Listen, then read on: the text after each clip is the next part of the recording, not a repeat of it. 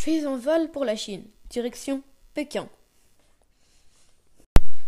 Je devrais arriver dans une heure et demie.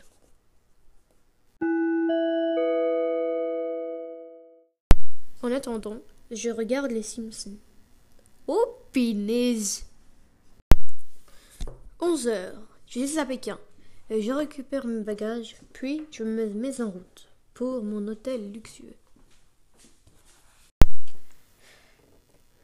Me voilà arrivé dans ma chambre, donnant une vue magnifique sur la ville.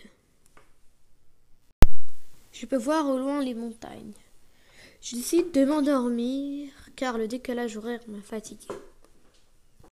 Mercredi 4 mai 2010.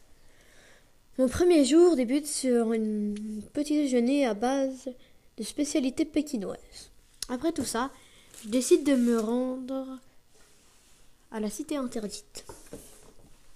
Me voilà arrivé devant cette magnifique cité où je décide de m'y aventurer seul.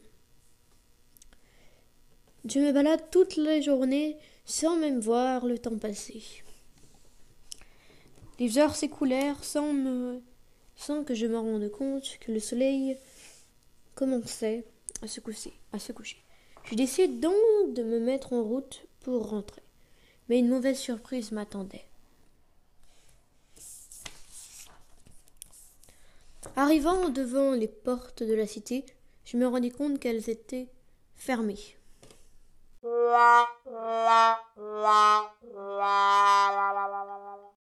J'étais tout seul, sans personne pour me voir, ni personne pour m'entendre.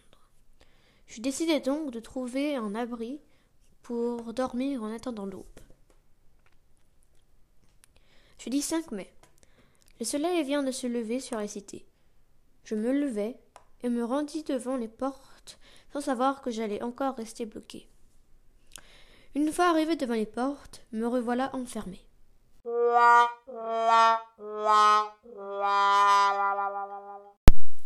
Je décida donc de me rendre au temple de l'empereur Yongle. Je découvris cette magnifique architecture chinoise datant de mille... des années 1400. La journée se passa et à la tombée de la nuit, sur une fresque, alors que depuis tout à l'heure je ne voyais que des lions, quelque chose m'interpella.